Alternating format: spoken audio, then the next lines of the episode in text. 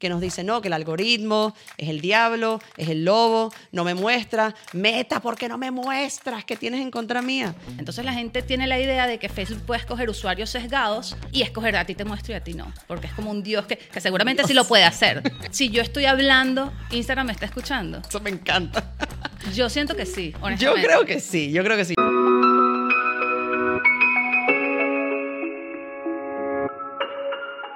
Bueno, bienvenidos a Marketing sin filtro. Estamos en el episodio número 10 y estoy muy Yes. orgullosa de nosotras dos porque hemos estado 10 semanas, ¿cómo se llama eso? Constante. Constantes, que al final la constancia y la persistencia es una cualidad importantísima para cualquier cosa y estamos aquí 10 semanas seguidas y seguiremos haciendo cosillas divertidas aquí en otro spot, ¿verdad, Marjorie? Total. Que es mucho trabajo realmente, o sea, hacer un podcast, el hecho de programarlo, de saber qué vas a hablar, de, de organizar toda la producción. Yo creo que a nosotras nos toca la parte fácil y la parte difícil realmente le toca a Manu y a otro spot. Es verdad, toda la parte de organización de todas estas cámaras que tenemos acá, de tener el espacio Sí. precioso, organizadito, luego de que Manu se encargue de todas las tomas bien, bien montadas, que se las pase el editor, que luego el editor De monte todo. atendernos, de cambiar el horario cuando traernos. llegamos tarde. Bueno, cuando llego tarde, Daniela, nunca jamás ha llegado tarde. He llegado tarde, pero no es una característica mía, es verdad. Pero siempre llego yo más tarde. Bueno, no se nota tu tardanza. Pero bueno, gracias a otro spot por mantenernos siempre consentidas en este espacio tan maravilloso que nos hemos creado acá. Genial, es para todo lo que quieras hacer, grabar contenido, tu evento, tu cumpleaños, tu mercadillo o el podcast que quieras crear este año en pleno centro de Madrid. Hasta crear contenido, eso me encanta. He visto Sí. un poco creadores que vienen para acá a grabar sus contenidos, sus reels, no sé qué, se van y, se, y yo me imagino que Manu se los envía para que listo los posteen. Maravilloso. Súper negocio, la verdad. Súper. Esta semana ha sido una semana dura de clickbait en Internet. O sea, siempre hay demasiado clickbait en Internet. Pero esta semana particularmente me molestó. O sea, yo estaba como indignada con todo lo que leí. Yo, yo vivo indignada con el clickbait, en verdad. Y, y cuando me hablaste por, de este que vamos a hablar ahora, dije, "Oh", o sea, me da mucha rabia porque pasa en todos lados y ojo, no es nuevo. O sea, toda la vida hemos visto clickbaits en la prensa tradicional, en la prensa digital, ahora en redes sociales, porque obviamente hay una estrategia atrás que es muy interesante, que es yo me lanzo algo súper interesante, algo que no hay forma de que tú no quieras saber más, te da fomo, te da morbo y le tienes que dar clic, porque suena algo irresistible. Exacto. Que el clickbait necesariamente no son solo titulares. O sea, realmente es cualquier promesa que a ti te hagan en el internet o en internet que luego no sea cumplida. Así es. Puede ser, por ejemplo, una forma que a mí me molesta mucho como usuaria, porque realmente sé como creador que funciona, es que de repente veo un reel y te dicen, estas son las cinco técnicas infalibles para dormir a tu bebé en menos de cinco minutos. Te las digo en la descripción. ¡Ah! Me muero de la rabia, porque siento que me, o sea, me estás mandando a hacer otro paso. Totalmente. Y claro, a ellos les funciona porque mientras tú lees el comentario se sigue reproduciendo, sobre todo en Instagram, en TikTok lo puedes parar, pero se sigue reproduciendo y tiene más views mientras yo leo. Pero, me- o sea, ¿por qué no te tomas un segundo de decírmelo, por favor? Y así yo comparto el contenido porque me gusta y porque lo consumí de una vez. Y ya estás ahí, o sea, ya tú invertiste Sí. unos segundos, entonces así como, Me ¿invierto unos estafada. más o, o- o lo dejo ahí, no? Exacto. Yo Pero- protesto, yo not interest, ya no me salgas más, te voy a castigar. Pero bueno, son formas de engaño, entre comillas, que logran el mismo objetivo, que es que la gente se mantenga interesada en lo que tú estás haciendo. Así es, y de forma explosiva. O Exacto. sea, con, una, con un titular que obviamente llama mucho la atención, que parece hasta mentira porque probablemente es, y luego, bueno, te van perdiendo a medida que vas desarrollando el contenido porque te das cuenta que era una trampa para meterte a hacer otras cositas. Que algunos te das cuenta, algunos no. Exacto. Y la idea un poco de este episodio eh, es entender que tenemos que mantenernos escépticos a todo lo que lees en Internet absolutamente todo el tiempo. O sea, no hay puntos medios o no hay excepciones.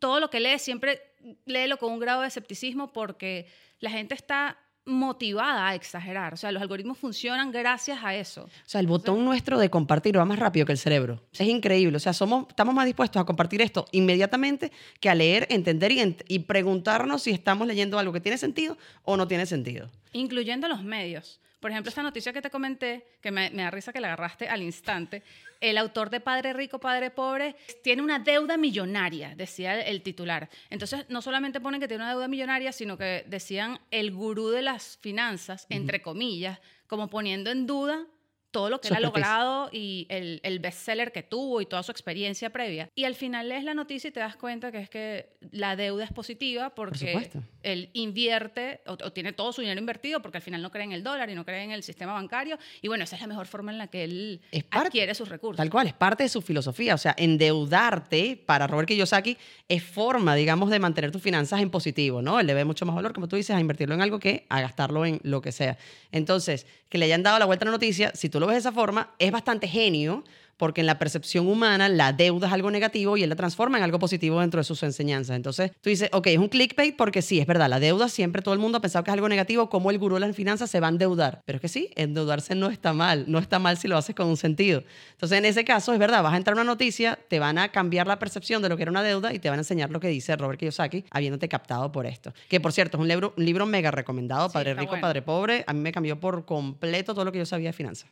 Yo lo leí, muy, lo leí muy chiquita porque mi papá lo tenía en su casa, entonces, bueno, en nuestra casa. Entonces, eh, lo leí, no sé ni siquiera si lo entendí porque estaba muy joven, pero me parecía increíble la, la filosofía con la que maneja el trabajo. Pero lo que siento es que este tipo de clickbait que usan las páginas para adquirir más usuarios y para que más lectores ingresen, hace que su reputación pueda verse manchada. Porque si tú te metes en Google, todos los titulares hablan de eso. Entonces, una persona que no lea, sino que se deje llevar solo por el titular y que lo comparta solo porque le llamó la atención, pues se queda con la idea en la cabeza de que el sujeto es una estafa, de que no se quedó endeudado, ¿sabes?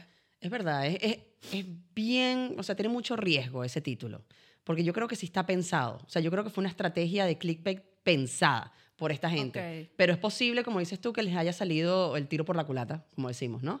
Que quizás no eran las palabras correctas o que la, la gente en general se va a llevar una mala impresión de lo que este señor está haciendo. Sí, que algunos usuarios se queden con una percepción negativa de lo que hace. Por ejemplo, acaba de de lanzar los nominados al, al Oscar, Oscar. hace unos días. Entonces, muy poca gente en Internet sabe realmente cuáles son las nominadas a Mejor Película o cuáles son las películas que tienen más nominaciones. La gente lo que sabe es que Margot Robbie no está nominada y que Greta Gerwig tampoco está nominada. Entonces, me impresiona realmente el nivel de, como de antifeminismo que le dieron a, a todos los titulares, que al final sí es clickbait porque estás usando ese titular no para darme las razones por las que ellas no estuvieron nominadas, porque realmente nadie las tiene, las estás usando para decirme quiénes sí están nominados. Lo peor es que la, la mujer esta, ¿cómo se llama? La, la Betty la Fea, ¿cómo es que se llama esta, esta actriz? América. América Ferrara sí está nominada. O sea, sí hay actrices de Barbie que están nominadas al Oscar. Ocho nominaciones. A mí me parece una exageración, sin, sin querer ofender aquí a, a nadie, pero es como... Yo creo que hay un ganador en los Oscars este año, el marketing. Sí, total. Bueno, es importante aclarar eso también. Yo no sabía si decirlo porque siento que la gente se ofende. ¿A ti Barbie como película te gustó? Mm, vamos a entrar en ese melón. A mí me aburrió. O sea, yo la vi, hubo un punto en que dije, bueno, lo voy a dejar, pero estoy como... A mí tampoco me gustó. Pude Yo yo soy de ese porcentaje que no, no. O sea, hubo cosas interesantes en la película, sin duda, hubo cosas que me gustaron, pero la línea, el storytelling de la película, el- hasta el mismo mensaje de la película me pareció demasiado borroso. Era todo lo que podías esperar de una película de, Mar- Sí. de- de Barbie. El problema era que nos habían hecho pensar que había algo mucho más grande detrás. Así es. Pero si tú te pones a ver a nivel de producción, de personajes, de incluso de eh, estética de la película, era una película dominguera. Totalmente. Y está bien, eso tiene su público y a mucha gente le gusta, pero no es lo que premian los Oscars. Así es. Pero chapó al equipo de marketing que hizo todo lo que hicieron Barbie antes de la película porque fue Yes. la cosa más espectacular que yo he visto en el, en el cine desde hace muchos años. Exacto. El éxito de Barbie fueron millones en marketing y publicidad, millones en actores, porque de verdad tiene, o sea, se buscaron un muy buen cast. Siento que la, la academia está reconociendo de alguna forma, está reconociendo el fenómeno que significó en la sociedad. Tal cual. Y, y, Pero bueno, y chapó para, para el equipo de marketing de Oppenheimer que se montó en ese barco y dijo, ahí vamos. exacto. Que aprovecharon la ola y, y estuvieron allí Tal cual, tal cual. Hay una, una directora que está nominada, Justin Treat, porque dentro del mensaje, eh, el apoyo machista que ellos hablan de que le da la academia y la razón por la que no metieron a Greta, o sea, hablan de que es porque siempre le dan protagonismo a los hombres, pero realmente hay una directora nominada. Entonces leí un titular hace unos días que decía decepción en los Oscars. Greta Gerwig no está nominada, pero Justin Treat sí. Yo decía, ¿qué necesidad hay? Clickbait. O sea, clickbait total, pero tú vas a hacer, vas a generar clics a costa de enfrentar a dos mujeres, ¿sabes? A costa de minimizar el trabajo de una por encima de la otra. Y la realidad es que te ponías a leer el texto y era como, hablaba de los nominados y hablaba de que esta era la octava vez que una mujer estaba nominada a Mejor Directora, que había hecho un trabajo increíble, que su película era increíble, que no la he visto. Y me llamaba la atención, yo como un titular tan misógino y horrible puede tener un texto tan agradable. O sea, es, es completamente contrario a lo que decía el contenido, pero bueno, es la estrategia para que la gente haga clic, como yo hice clic, porque me pareció asqueroso. Pero mira que estamos, o sea, es todo como un ciclo, ¿no? Es un ciclo vicioso porque nos damos cuenta que cada vez la, la, cantidad de impactos que nosotros tenemos a nivel de noticias y a nivel de marcas es infinita, al día, al segundo. Entonces, ¿cómo podemos nosotros llamar la atención? Con ciertas estrategias como un título impresionante, como una imagen impresionante. Entonces terminamos todos nosotros, comunicadoras, marqueteros, cayendo en cosas como esta, como el clickbait, peleándonos por ese pequeño segundo de atención, no importa lo que nos cueste, no importa lo que seamos capaces de vender en ese primer segundo, con tal de captar ese clic. Entonces, ¿la culpa es de quién?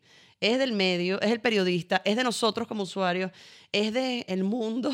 Sí, es que la realidad es que el clickbait existe porque funciona. Es así. O sea, porque genera dinero, porque genera clics de verdad y porque el usuario sigue cayendo en eso. Es periodismo amarillista y ha existido siempre. Yo no sé si en algún momento deje de existir. Yo si creo en algún que momento se dé el chance de que no, mira, ya los usuarios evolucionamos y ahora entendemos y... Un día que seamos mucho más inteligentes. No Puede sé. Ser. Es que creo que siempre el, escándalo va, a ser llamativo para la gente, ¿no? Hay una diferencia, por lo menos que yo trato de hacer en el trabajo, porque el clickbait está presente en nuestro trabajo y como usuaria lo detesto, pero en mi día a día tengo que aplicarlo muchas veces, solo que trato de que no sea engañoso, sino que sea exagerado. O sea, una cosa es que tú exageres una promoción o el título de un video o la primera frase que dices de una historia para llamar la atención de la gente, y otra cosa es que me pongas una mentira. O sea, que me digas que va a aparecer una foto de fulanita no sé quién desnuda y que al final esté en traje de baño, por ejemplo. Que eso sucede mucho. Claro. Bueno, a mí, a mí eso me cuesta muchísimo. Yo me acuerdo cuando hace un rato se puso, están todavía de moda los carruseles en Instagram y había muchísimos creadores, sobre todo los que nos dedicamos a redes sociales, que por ejemplo empezaba el, el carrusel con una frase que decía, no uses stories así, un statement. No uses stories. Claro, cuando hacía swipe, entendías que, bueno, que no podía usar stories para vender o lo que sea que fuese el mensaje. Pero a mí eso me saca la piedra. O sea, yo no puedo. A mí me cuesta horrible todo este tipo de contenido. No, no me ¿Te cuesta consumirlo? No, me cuesta hacerlo. Obviamente me arrabia consumirlo porque entiendo la estrategia que hay detrás. Exacto. Es que eso es lo que molesta, que tú sabes que me mm. estafaron. me estafaron y estafaron a mucha gente. Entonces me, me cuesta horrible hacerlo. Pero entiendo que funciona súper bien. Y aquí vamos a entrarnos en el tema principal de esta conversación, que son los algoritmos. Que si al algoritmo tú le estás diciendo con esa publicación que la gente le está interesando, le estás dando un buen mensaje obviamente. Y por ende empieza a caminar más esa publicación, le empieza a llegar a muchísimas personas y maravilla, el, clickbait pasa a ser el rey otra vez de la historia. Y en todos los formatos. En todos. En los titulares periodísticos, pero también, eh, como acabo de mencionar, en los videos, en las historias, en el carrusel, o sea, en todo lo que la gente eh, comparta, uno como mente que está detrás de esa creación de contenido siempre busca que la primera frase sea llamativa, que sea un gancho, que sea un hook. De hecho, MrBeast estableció como esta tendencia de que siempre en el título dice lo que va a regalar. O sea, si su video no dice tips para ser más productivo, sino gana mil dólares y sé el más productivo de tu clase. Entonces, no tiene nada que ver la productividad con eso, pero él siempre le da regalos a la gente y por eso está donde está. Entonces, o bueno, es parte de su éxito. Una escuela de la que nosotros también aprendemos, porque tú ves que eso es lo que funciona y tratas de replicarlo. es muy americano también en ese sentido, o sea, los americanos son los reyes del clickbait, es lo que, lo que siento. Siempre es un número grande, o es hazte millonario en cinco pasos, o es logra esto en poco tiempo, o sea, son como cosas que sientes que van a resolver la vida en, en cosas que no son, o sea, que son imposibles, pero igual uno, aunque sabes que son imposibles, tienes que darle clic, tienes que seguir la noticia. Ay, Dios mío santo. Pero bueno, Hablando de algoritmos, ¿qué son algoritmos? ¿Qué son los algoritmos? Son fórmulas, en pocas palabras. Son fórmulas creadas por humanos que toman, digamos, información y a partir de esa información toman decisiones. Son pequeñas inteligencias artificiales, si lo quieres llamar de alguna forma, ¿no? Que hacen funcionar una computadora, un sistema informático, una plataforma. Que no son entes vivientes, obviamente, no tienen nada personal en contra de la gente, nada, no, no, no, no les caes mal, pero van a coger lo más importante, digamos, en las redes sociales, no lo más importante, lo que le interese al modelo de negocio de la red social y eso es lo que va de alguna forma a premiar, por decirlo de alguna forma, porque muchas personas, a nosotros las dos nos ha pasado, que nos dicen, no, que el algoritmo es el diablo, es el lobo, no me muestra, meta, ¿por qué no me muestras que tienes en contra mía? Y en verdad, yo siempre lo digo, Instagram, TikTok, cualquiera de estos son modelos de negocio y esa gente necesita generar beneficios para ser rentable. Y para generar beneficios en una red social como esta, ¿qué hay que hacer? Verla, consumir publicidad y ellos les tienen que generar leads y conversiones a sus partners, que son las marcas que están invirtiendo en ella. Exacto, ese era un punto en el que yo quería ahondar acá. El algoritmo no te castiga, porque el algoritmo funciona para que los usuarios pasen la mayor cantidad de tiempo posible en la plataforma. Entonces, si Daniela produce contenido y le va bien, que ahora de hecho los algoritmos funcionan para que el contenido de Daniela llegue a más allá de sus followers, están hechos para eso, porque si el contenido llega más allá de sus followers, ella se emociona, le genera dopamina, sigue creando contenido y yo, Marjorie, lo sigo consumiendo porque me encanta todo lo que ella hace. Entonces es un ganar-ganar para todos. No hay una razón por la que Instagram vaya a banear tu cuenta, porque no, esto, eh, y si dijiste esta palabra y te voy a bloquear, a menos que sea algo ilegal pero o dejaste de usar tu cuenta, está inactiva por 20 días entonces ya ahora Instagram no te muestra más nunca. Es mentira, todo eso son mitos. O sea, el algoritmo trabaja para ti y trabaja a tu favor. Si lo haces bien. Exacto, hay que revisar es el contenido, cómo lo estás haciendo. Pero en realidad esa es una herramienta que tienes que aprovechar, porque el negocio de ellos eh, va a la par con tu negocio. Y a mí me encanta cuando de repente dicen, no, es que de un día para otro dejó de mostrarme. Lo más probable es que no haya sido de un día para otro. O sea, normalmente cuando creadores, cuando marcas empiezan a ver una disminución en su alcance o en su interacción, es porque las personas le han dejado de dar like a las cosas o han dejado de comentar. Y todo lo que nosotros hacemos en redes sociales son señales al algoritmo. O sea, el algoritmo toma en cuenta todo lo que nosotros hacemos, lo que vemos, lo que no vemos, lo que comentamos, lo que guardamos, lo que nos enviamos. Y él, a partir de esa información, porque él no tiene alma ni tiene vida, a partir de esa información, todavía, esa información es la que le dice a él, ah, mira, Marjorie está creando un contenido increíblemente espectacular. Todo el mundo lo está mandando, todo el mundo lo está guardando, todo el mundo está haciendo cosas divertidas. Quiero que más gente lo vea, porque si la gente de Marjorie lo vio, otras personas que tienen más o menos las mismas características que los amigos de Marjorie van a verlo también y por ende van a estar más tiempo acá. Pero si eso no está pasando en nuestros contenidos, obviamente el algoritmo cada vez dice, mm, quizás el, el, contenido de Daniela no está siendo tan chévere, yo voy a dejar de mostrárselo a la gente porque la gente no le está gustando, está viendo a Daniela y se está yendo. Entonces, ¿cómo voy yo mostrarle a la gente esto? Todo esto son pensamientos que nosotros pensamos que el algoritmo tiene si lo personificamos, ¿no? Total. Esa es una de las razones por las que creo que la gente desconfía tanto del algoritmo, porque realmente nunca te explican a ciencia cierta cómo funciona, porque ese es el negocio de la empresa, no va a revelar cuáles son todas las fórmulas y, cómo funciona exactamente. Entonces te dan algunos datos, te dicen, sí, dependiendo de tus gustos, intereses, visualizaciones, comportamientos en la plataforma, pero no te dan la información completa. Entonces la gente tiene la idea de que Facebook puede escoger usuarios sesgados y escoger a ti te muestro y a ti no, porque es como un Dios que, que seguramente sí lo puede hacer, pero yo no creo que se dedique a eso, o sea, yo creo que ellos están más ocupados en otra cosa. Totalmente. Entonces hay como una desconfianza de la gente en, en torno a lo que el algoritmo representa. Ahora hay señales y el mismo Adam Mosseri cada vez que habla da señales de hacia dónde se mueve ese algoritmo, porque es verdad que el algoritmo camina solo, se alimenta de muchas cosas y camina solo, pero hay momentos en el modelo de negocio que el modelo cambia, porque quieren ganar la, batalla a TikTok, entonces hay que ir por los reels, o quieren ganar la batalla a X, entonces hay que ir por los, por los textos o lo que sea. Entonces cuando Meta, cuando Instagram toma decisiones de negocio en cuanto a qué formatos queremos patrocinar, nosotros como personas inteligentes deberíamos estar aportando contenido que se alinee a esos cambios en el modelo de negocio. O sea, si queremos que el algoritmo nos premie de cierta forma, haz lo que el algoritmo dice que hagamos. Tan fácil como eso.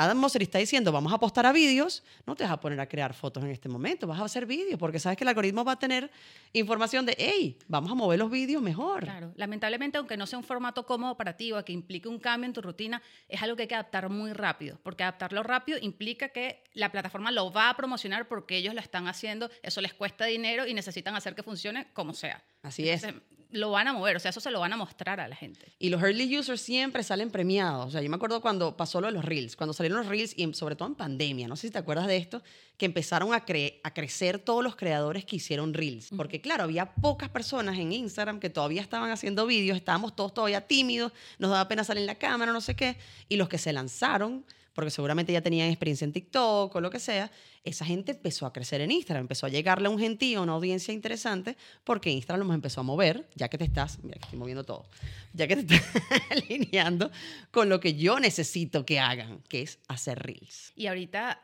todos los algoritmos funcionan como el de TikTok. No sé si exactamente, porque cada uno tendrá sus diferencias, incluso nosotras como usuarios, o nosotros, todo el mundo como usuario, puede percibir que hay diferencias entre cada plataforma. Pero no es que ahora necesitas que haga clic en el enlace o en el titular de YouTube o en el video para que el algoritmo detecte, ok, a Daniela le gusta este contenido de comida. Sencillamente, si tú te quedas viendo el video ya por la visualización, más de una cantidad de tiempo específica, ya ellos asumen, este es el contenido que yo le tengo que mostrar. Entonces, por ejemplo, en YouTube hay varios tipos de algoritmos. Está el algoritmo de la página principal, que es el que tú, los videos que te recomiendan en base a lo que has visto, pero también está el algoritmo de las búsquedas, que tú pones un tema, tú escribes galletas de chocolate y te dicen galletas de chocolate veganas, porque son los términos más, buscados que te pueden interesar a ti según lo que has visto y según los canales que sigues y según todo el comportamiento que hayas tenido en la plataforma, incluso según tu ubicación geográfica. Entonces hay una cantidad de elementos que, que toma en cuenta la plataforma para llevarte desde distintos puntos o desde distintos puntos del sistema al contenido que te puede interesar, no importa de dónde lo estés buscando.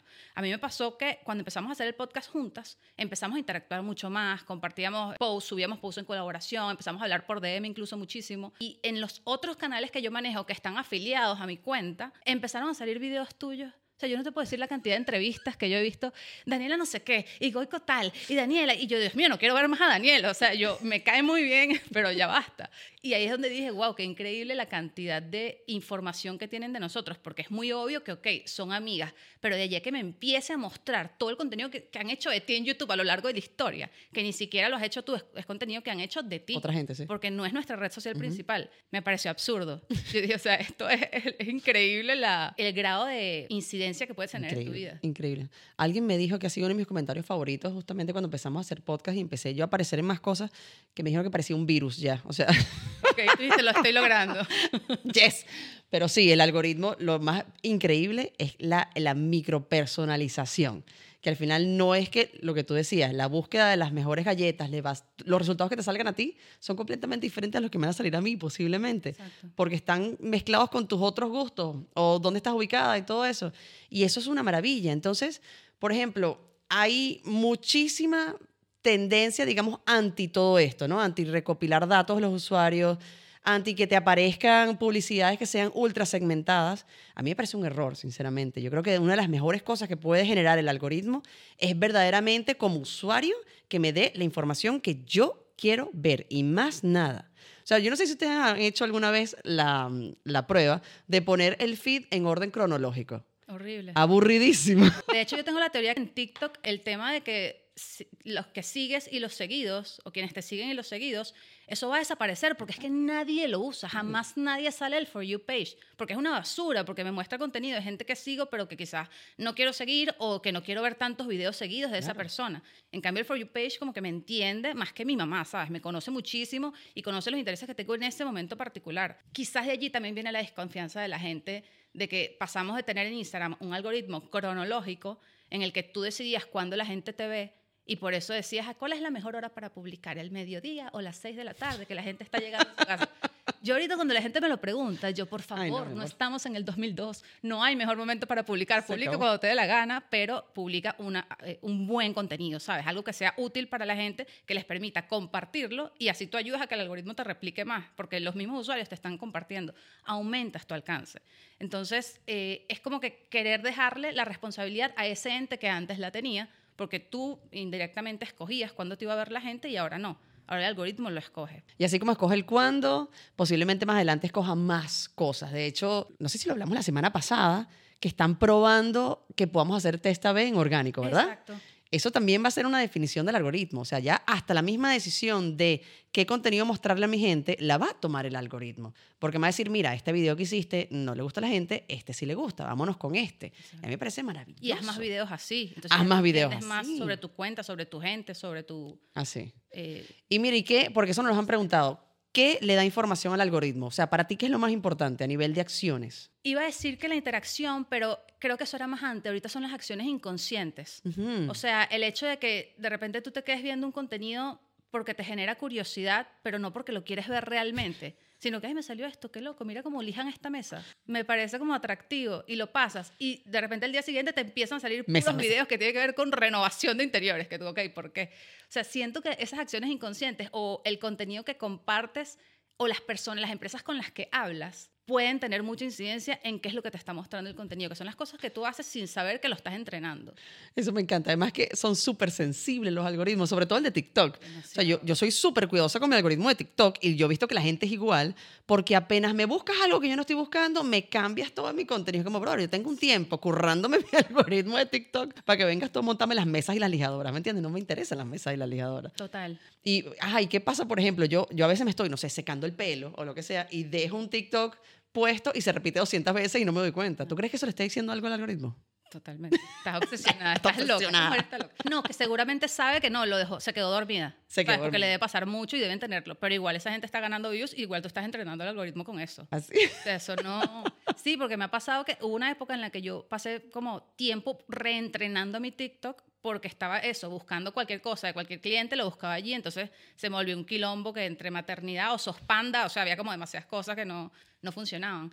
Y es parte de organizar tu ecosistema, no solo para ver lo que te gusta, sino las cosas que te permiten aprender. O sea, usar también el algoritmo a tu favor como consumidor, no solo como marca para mostrarle cosas a la gente, sino qué quieres consumir tú, de qué te quieres rodear, ¿sabes? De qué te quieres alimentar cognitivamente. Así es. Y aquí entra un tema que a mí me fascina, que es ese tema psicológico que hay detrás del algoritmo, lo que yo llamo, bueno, se llama el sesgo de confirmación, que al final el algoritmo lo que está es alimentando ese sesgo de confirmación. O sea, te está mostrando cosas que ya tú sabes, que ya tú confirmaste, que, que de alguna forma confirman tu forma en que ves el mundo, ¿no? Y, y hay veces que yo siempre llamo a, a ver el otro lado de la historia, justamente a confundir el algoritmo y buscar la noticia contraria para de verdad entender los dos puntos del lado, o sea, los dos puntos de la historia, porque siempre estamos viendo lo que queremos ver. Entonces pensamos que no, que por ejemplo, que... si X te vas- candidato presidencial va a ganar. Va a porque ganar, claro, porque el algoritmo no te está mostrando el resto, no te- él sabe que no te interesa, él sabe que solamente te interesa este tipo. Entonces, cuando empiezas a buscar los otros, tú dices, ah, no, mira, esta gente también tiene apoyo. O bueno, es que nos ha pasado. Yo creo que mientras, a ver, a medida que vamos avanzando, estamos siendo más polarizados, ¿no? Y eso tiene que ver el algoritmo, porque el algoritmo nos está polarizando aún más. Y hay gente que se queja de esto porque tiene sentido, ¿no? Está generando personas y grupos de personas mucho más polarizados, mucho más enfrascados en sus propios ideales, pero porque no ves más nada. Claro. Entonces, ¿qué hacer? O sea, ¿cómo, cómo buscar el otro lado de la historia? Literalmente buscándolo. O sea, yo creo que se puede hacer. Eso, o convertirnos en intolerantes. Yo creo que la- los, las nuevas generaciones van a ser todas intolerantes a un punto de vista contrario. Tú dices. De hecho, ya lo ves, que son como muy sensibles, a cual- no a las críticas, sino a cualquier persona que venga con una idea distinta a la de ellos. Y creo que tiene que ver con los microclimas que se crean en las redes sociales, donde solo están rodeados de cosas que les gusta y de ideas que, que van acorde con lo que ellos quieren pensar. Bueno, nos llaman la generación de cristal, a la generación Z, ¿no? Exacto. También. Eso es verdad. Eh, y tienen muchas herramientas para meterse en esa burbuja, ¿no? Y simplemente no saber otra más allá de lo que les confirma su forma de ser, lo que ya saben que es. Quizás los más, más- los más mayorcitos somos más... Mentira, mentira, no somos más nada. O sea, porque no hay nadie más Yo soy la primera que no busco polarizado. nada, yo me quedo con lo que quiero y No, no, y, y el tío abuelo polarizado, ese no lo saca nadie de donde está. El que quiere pelear y ya. tío Mira, tenemos preguntas. Ajá. ¿Qué nos falta? Lanzamos preguntitas. A ver. Son preguntas que hablan de mitos del algoritmo, pero también de eh, formas o, o formas correctas de usarlo. Entonces vamos a aprovechar para Sí. todas de una vez. ¿Cómo estar al día con el algoritmo? ¿Cuáles cursos o cuáles cursos recomiendan? O si hay prácticas constantes con la aplicación que debamos hacer. O sea, ¿prefieres hacer, me recomiendan hacer un curso o tengo que usar la aplicación y ya? Nosotros porque pasamos el día metidas en redes sociales. Hace poquito hice, activé lo de tiempo límite en Instagram y yo creo que no salgo de mi casa en la mañana y ya se me bloquea la, la, la red social. Que no, esto no funciona conmigo. Nosotros consumimos mucho esto, ¿no? Y, y quizás pedirle a alguien que no se dedica a redes sociales que también lo haga es too much. Entonces, ¿qué puedes hacer? Bueno, por lo menos estar pendiente de las noticias más importantes. O sea, yo tengo notificaciones encendidas cada vez que habla Meta, cada vez que habla Dan Mosseri o cualquier cosa que aparezca en los blogs, digamos, de las redes sociales, como para estar enterada rápidamente. Y luego también enterarte, como dicen las agencias. Yo creo que tú dices información importantísima y la sacas con pinza, ¿no? No hay que saber todo. O sea, buscarte referentes en marketing, en redes sociales que sepan de esto, creo que te puede ayudar muchísimo. y que te mantengan actualizado. Yo pensaba decir lo mismo, eh, blogs de las plataformas que no los actualizan mucho sobre el tema, pero cuando hay alguna actualización que quieran Sale. comunicar va a estar allí. Y Adam Mosseri está haciendo un trabajo genial, también siempre habla mucho del algoritmo, habla mucho de cómo funciona Instagram, le da herramientas a los creadores para trabajar. Me gusta esa comunicación directa que hay con el usuario ahorita y co- y con la plataforma. En YouTube pienso que nunca está de más ingresar y decir cómo funciona el algoritmo de Instagram 2024, ¿sabes? Y ya. Y buscarte algún video que esté, que haya sido lanzado recientemente. Porque de nuevo, clickbait en YouTube, el contenido de YouTube es evergreen. Es decir, si nosotros creamos este video sobre algoritmo, una persona en 10 años que esté buscando algoritmos en Instagram nos va a encontrar. Entonces, ¿qué hacen los YouTubers? Como el video funciona y tiene un, millón y millones de views, le cambian el título, título. todos los años. Entonces, algoritmo en 2024, pero mentira, se grabó en el 2022. Entonces, no vean solo el título, busquen la fecha de publicación de ese video o de- ya esté en, en YouTube o en cualquier otra plataforma, porque eso es lo que va a determinar que realmente la información que escuches sea certera y actual. Así eso es. cambia muchísimo. Y un último tip en eso es revisar la, la parte de Instagram y la parte de TikTok y la parte de, de YouTube que te enseña a ti. O sea, tú como consumidor, ¿qué estás recibiendo constantemente? ¿Qué tipo de contenido? ¿Qué tipo de cosas te muestra? Eso te da información sobre qué le está mostrando al resto. No será lo mismo, pero sí el tipo de cosas que está mostrando. Entonces ahí empiezas a entender, pues, eh, la estrategia del, del algoritmo desde el punto de vista de un consumidor, pero pensando ya como una marca. A ver, si a esta persona le está llegando esto, ¿qué puedo hacer yo para llegarle a esta persona? Y que al final es práctica. O sea, es Sí. estar en la plataforma y ver cómo funciona para ti. Eso creo que es la mejor recomendación. Ser consumidor. Porque tú puedes estar enterado de los aspectos técnicos que te quieren compartir del algoritmo, pero al final es cómo funciona el algoritmo para ti, en tu cuenta y en tu negocio. Por eso es que nosotros hemos dicho muchas veces acá que no se puede anticipar si un post va a funcionar o no. Hay herramientas, así como Barbie pudo anticipar que si tenía una muñeca nostálgica y mucho dinero y buenos actores le iba a ir bien. Hay cosas que nosotros podemos anticipar, pero no es seguro. O sea, siempre hay eh, incertidumbre en torno a cómo funciona la plataforma, cómo lo va a recibir la gente. ¿Qué otra pregunta teníamos? Otra pregunta. Para que el algoritmo te haga relevante, ¿es mejor una cuenta nueva o activar una cuenta inactiva? Oye, ese tema lo tocamos la vez pasada también, ¿no? Era una cuenta que tenía un poco de seguidores, no me acuerdo, bueno, o comprados, o tenía, se había viralizado en otra parte, o lo que sea. Creo que es sí. tricky esa pregunta, porque una cuenta muerta, muerta, muerta, es súper difícil de levantar, porque ya las personas perdieron la relevancia, o sea, ya no les eres relevante, ¿no? Y intentar poquito, poquito, poquito, po- o sea, puede, Sí, pero, pero lleva tiempo. yo creo que es igual que empezarla de cero. Sí. De hecho, siempre tengo como la teoría optimista de que es mejor comenzar con 100 followers que con cero. O sea, si tú tienes una cuenta inactiva que ya tiene gente, úsala. Sí. No pasa nada. Pero igual el trabajo no te va a funcionar de un día para otro. O sea, hay que ver qué contenido se está llevando, cuáles son las tendencias que funcionan mejor con tu gente y hacer todo el trabajo igual que si la cuenta fuera nueva. O sea, no... Claro. En ambos casos la estrategia es de, de awareness, de reconocimiento otra vez, ya sea de alcanzar a los que ya tenías o de alcanzar una, una audiencia nueva que te pueda otra vez dar feedback o, o interactuar. Pero no es que el algoritmo te castiga No. porque estabas inactivo. Es que sencillamente los usuarios están acostumbrados a no verte, con lo cual el algoritmo asume que no le interesas. Entonces no te va a mostrar. Ese es como... Así es. Eso es hoy, enero. No sabemos No, y- que viene cómo va a ser. Y yo he visto personas que de repente se jubilan de redes sociales, que tenían un súper engagement y les iba súper bien con su cuenta porque lo hacían muy bien, y cuando vuelven el año siguiente, oye, les aparece a todo el mundo. O sea, es como, Claro. se despertó, ¿me entiendes? Y a todo el mundo vio, o sea, no los, no los castigó. Pero bueno, había quedado con un pasado súper bueno, ¿por qué no mostrarlo? Es verdad, depende también del el cariño que le tenía la gente que lo seguía. Claro. Porque ahí hay un- una conexión que va más allá de darle follow, sino que de Claro. verdad lo quieren. ¿Qué factores afectan la visibilidad de mis publicaciones en Instagram? Interacciones, visualizaciones, eh, personas con las que hablas, personas a las que sigues, obviamente. Si tú sigues una cuenta de muebles, te va a mostrar muchas cuentas similares a muebles porque se supone que estás interesado en eso. Em, Pero también hablemos de estas, estos indicadores de Instagram que no son tan, con lo que ellos no son tan honestos. Por ejemplo, si yo estoy hablando, Instagram me está escuchando. Eso me encanta. Yo siento que sí, Yo honestamente. que sí, yo creo que sí. Yo creo que no hay Estoy forma... casi segura, de hecho, no es, que, lo siento. Es demasiado, o sea, yo a veces, de hecho, hasta le doy ideas teléfono y que, escúchame, escúchame, favor. para que me muestres cosas. Y aparecen, o sea, y no las he buscado en ningún lugar. Entonces yo creo que sí te escuchan por algún lado, no lo van a aceptar nunca. A mí no me importa que lo hagan, pero sí, o sea, sí y te yo creo que escuchan. todas, no solo Instagram, Google, YouTube, todas, todas. El teléfono te escucha, el teléfono. Sí, en general. A mí me ha pasado que entro a un lugar sin haber buscado nunca nada antes en el teléfono y luego estar allí o tomo una foto de algo y luego de tomar esa foto me empiezan a aparecer publicidades de lo que tomé la foto. O sea, y lo he hecho es porque me pasó una vez y dije, no, esto lo voy a probar con otra cosa.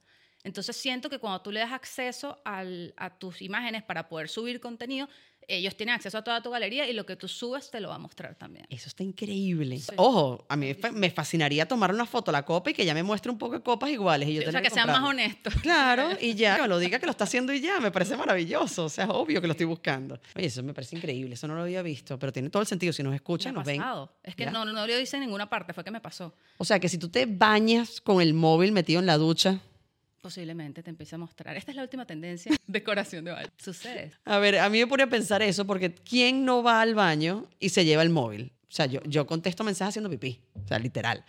Y en verdad nunca me han parecido, nunca me han parecido, no sé, fotos de papel toalé en, en ningún lado. Claro, no es que la cámara va a grabar sin tu permiso. Es que de repente tú, me pasó, este es mi caso específico, un teléfono rojo en forma de corazón, de estos de noventeros y tal. Y le tomé una foto porque me gustó, pero una de estas fotos estéticas que yo quería usar de cover para un reel. Y luego me comenzaron a aparecer publicidades de esos teléfonos. Y yo decía, ya va, yo no lo busqué en ninguna parte, o sea, eso yo no lo había visto. Una y allí foto. empecé a hacer pruebas en general. Eh, cosas de bebés que veo y le tomo la foto y después me sale la publicidad. De algo similar, no tiene que ser el mismo, pero... A ver, ¿hasta dónde, ¿hasta dónde irá a llegar esto? ¿Hasta dónde puede, verdad, el algoritmo meterse en nuestras vidas y tomar decisiones por nosotros? ¿O hasta dónde lo van a dejar? Yo soy la que piensa que puede llegar hasta donde le dé la gana, sinceramente. A mí me encanta. Pero entiendo que tiene mucho rechazo. O sea, tiene un buen porcentaje de rechazo estas técnicas o estas estrategias tan, uff, tan metidas en tu Sí. vida, ¿no? Sin Tú Dices permiso. que la privacidad puede ser importante. Mm. O Yo soy lo menos privado del mundo, o sea, tú también. O sea, Sí, nosotros total. contamos nuestra vida en redes sociales, hay pocos que esconder, pero, pero el que no, el que tiene la cuenta privada, el que no le gusta mostrar a sus niños y que lo entiendo perfectamente, oye, todas estas cosas puede ser un poco fastidioso, puede estar en contra. Pero también hay mucha doble moral, Dani. Bueno. Mucha gente que a mí me conect- comenta en TikTok y que bien bello, regalándole tus datos a esa aplicación desde Ay, por Dios. TikTok. Y yo, amiga, tus datos ya están en China, para que sepas. O sea, si estás aquí, ya los perdiste. Entonces es como que no, es algo de lo que no te vas a poder, no vas a poderlo evitar. No. O sea, lo que tienes que ser consciente de eso y moldearlo a tu favor, pero ya está allí, ¿sabes? A menos que seas Barack Obama, no tienes que preocuparte demasiado porque tengan tu información. O bueno, o que tenga secretos que nadie puede saber. Bueno, si Exacto. tienes una persona con demasiados secretos, bueno, ten cuidado. Sí, o sea, ¿qué te puedo decir? Pero es importantísimo aprovechar también esta pregunta para ejemplificar cómo el hecho de que el algoritmo funcione con tu cuenta o no, no tiene que ver realmente con conocer exactamente lo que el algoritmo quiere hacer, No. sino en conocer lo que quiere tu audiencia. Porque todo lo que hemos hablado es a partir de nuestras necesidades. Yo quería un teléfono rojo, la otra quería otra cosa, y quizás la, la fórmula para crear contenido, esto suena muy cursi, pero es así, buscar qué necesita tu gente. En vez de preguntarle a ChatGPT, dame 30 temas de contenido para remodelación de baños, coloca cuáles son los mitos y los peores problemas que tiene la gente con remodelación de baños. Me encanta. Y entonces que me muestre todos los problemas y en base a esos problemas tú dale solución. Y ya ahí estás haciendo contenido útil. O sea, Totalmente. ya la gente lo va a compartir, la gente lo va a comentar, es algo, es humano, o sea, los estás ayudando. Así es. Entonces yo creo que esa es la mejor forma, no de hackear el contenido, sino de hacer que el contenido trabaje, eh, el algoritmo trabaje a tu favor. Al final lo que hacemos las marcas es resolver problemas. Si no estamos resolviendo ningún problema, a nadie le va a importar. A nadie le importas tú, a nadie le importa tu marca. Todo el mundo le importa lo que tú puedes hacer por él. Entendiendo eso, ¿qué puedes hacer por nosotros? ¿Qué puedes hacer por los consumidores? Ese es el tipo de contenido que deberías estar contando. Porque algunas de mis publicaciones tienen más visibilidad que otras. Daniela, tú que lo sabes todo. Claro. Explícame. A ver, y hay, muchas, hay muchos factores, ¿no? Sí, Porque puede demasiado. ser el mismo vídeo con el mismo gancho, al mismo momento de la publicación y no le fue bien. Oye, ahí sí hay cosas que no tenemos ni idea de por qué están pasando. Y de esto entra, bueno, todos los secretos, no secretos, pero cosas que no, nos- que no sabemos de cómo funciona el algoritmo. Porque es verdad, hay veces que es simplemente suerte. Exacto. Es simplemente suerte. O que bueno, que de repente alguien le dio like en el momento preciso, o lo guardó, o lo compartió, y ahí en ese momento el algoritmo dijo, ah, mira, qué chulo esto, y lo pasó. O sea, hay demasiados factores incluidos, cosas que no sabemos cómo funcionan del algoritmo, que definen cómo le va a ir una publicación. Sí. O sea, lo que sí es que la consistencia, eh, la relevancia, todos estos son factores que, oye, no, nos ayudan. Nos ayudan. No nos va a asegurar el éxito, no, pero nos ayudan. Que la consistencia no por un tema de que el algoritmo te va a beneficiar porque subas todos los días contenido, No. sino porque aprendes. Aprendes de lo que funciona, de lo que no, de lo que está en tendencia, de lo que no. Haces las cosas más rápido, con más agilidad, te comunicas mejor, aprendes a hablar en cámara. O sea, hay demasiadas cosas que se Sí. desarrollan, incluso inconscientes, cuando tú haces una práctica constante todos los días. Así. Entonces eso hace que inevitablemente el mensaje sea mejor recibido. Y hay algo que generas en la gente, en la audiencia, cuando haces una cosa todos los días, que es una rutina, que no hay nada más poderoso que generarle una rutina a alguien. Entonces, si la persona está esperando de ti todos los lunes o todos los días a las 7 de la mañana un contenido, ya lo está esperando, ya está preparado, ya has hecho el priming previo para que esa persona, ¡pum!, llegue a tu contenido solita, porque es parte de su rutina, es como cepillarse los dientes. Exacto. También hay muchas cosas como que puedes tener un gran video y lo lanzaste y no fue como esperabas porque quizás la gente está hablando de otra cosa en ese momento. ¿sabes? Mm. Hay una noticia, eh, no sé, hay un- están buscando un submarino en el Atlántico. O sea, nadie va a ver tu video de cómo te peinas realmente. La gente está pendiente de otro tema. Entonces, no está mal volverlo a lanzar otro día, para nada. No te va a castigar el algoritmo por repetirlo. Incluso lánzalo otro día y cámbiale el gancho a ver si funciona diferente. Eh, es cuestión de experimentar. Pero lo que quiero decir es que tiene que ver con muchas cosas que no controlas tú. Eh, el algoritmo, la gente, el estado de la gente en, este en ese momento, de lo que se esté hablando y el ánimo con el que tú grabaste ese día. O sea, hay, hay demasiadas cosas que, que se proyectan. Como tú me comentaste otra vez, hay videos que a mí me funcionan porque lo grabo espontáneo y hay otros no, que son demasiado estructurados y la gente se da cuenta y sencillamente no calan igual. Ojo, que eso es, puede ser, puede ser que es otra cosa. Sí, pero tiene que ver. O sea, estoy Tiene que segura que en algún punto ha tenido, ha sido un factor clave que ni siquiera yo puedo controlar. O sea, No, no es inconsciente. Inconsciente también de tu audiencia, de hecho. la última pregunta. Este, este tema es profundo. Muchísimo. ¿Influye la cantidad de seguidores en el alcance de mis publicaciones? Bueno, obviamente. O sea, mientras más seguidores tienes, más gente a la que le puedes llegar. Pero eso no quiere decir que le vayas a llegar a todos tus seguidores, ¿no? Yo he experimentado un poco entre Instagram y TikTok y veo que hay cuentas, por ejemplo, muy grandes en Instagram que suben un reel y le va buenísimo, pero lo suben en TikTok y no le va tan bien. Pero son cuentas con mucha gente también. Como, no, en TikTok como que, ¿sabes? Están comenzando, comenzando. en TikTok. Pero al revés sucede eh, eh, diferente, porque si le va bien en TikTok, lo subes en Instagram y en Instagram casi siempre es un palo. O sea, casi siempre llega, eh, o si no igual, pues supera los números a los que estás acostumbrado. Entonces sí creo que tiene que ver que tu número de seguidores influya en Instagram, por lo que mencioné ahorita, porque la gente te quiere. O sea, porque la gente te está esperando, porque todos los días publicas, porque hay como una, una conexión relación. contigo diferente. En cambio, TikTok te muestra tanta gente desconocida que no necesariamente te van a ver porque te siguen, sino porque les apareciste.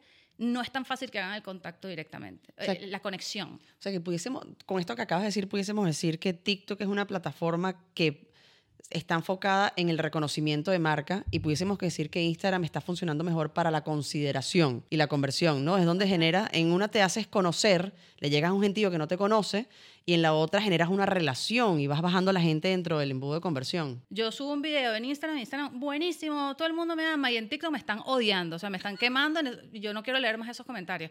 Y es tal cual por eso, porque en Instagram estoy conectando y, y puedo eh, establecer una relación más intensa o, o más eh, profunda con la gente con la que hablo todos los días y que me conoce, y en TikTok me está mostrando un montón de desconocidos que Tal cual. nada que ver. Entonces sí influye el, el número de followers en Instagram, en TikTok puedes no tener a nadie. Puedes no tener a nadie y tener la suerte de que el algoritmo le pareció divertido y esto, ¡guau! a mostrárselo a un gentío. Exacto. Ahora, y es interesante mucho, esto pasa mucho en TikTok, que hay videos súper virales, que de repente yo siempre hago la prueba para ver cuál fue la consecuencia de esa viralización y te metes en la cuenta y si es una cuenta que nada que ver, que es primera vez que hace un video de este estilo o se dedica a tomarse fotos en la casa, no subió ni un follower, ¿me entiendes? Nadie lo siguió. En cambio, si es una cuenta, por ejemplo, yo te consigo a ti a través de TikTok porque te- le llegó el video a un gentío y me meto en tu cuenta y veo que tú tienes una cantidad de videos ya dentro de tu, dentro de tu forma de comunicar, dentro del mismo tema, y me parece interesante y te empiezo a seguir. Entonces, la consecuencia de una viralización, que eso lo hablamos también en un capítulo, también tiene que ver con cómo, cómo es tu cuenta, ¿no? O sea, ¿qué haces tú con una viralización? ¿Capitalizas a esa gente que está llegando gracias al algoritmo o los dejas ir? Exacto. Lo dejas al azar, sí, total. Sobre todo para vender. Eso funciona mucho para... ¿Por qué mis videos no funcionan? Entonces me meto en el perfil de la persona y veo que lo que hace es mostrar y mostrar y mostrar el producto en todos los videos. Entonces quizás no le des la tarea solamente al algoritmo de llevar ese video a más gente.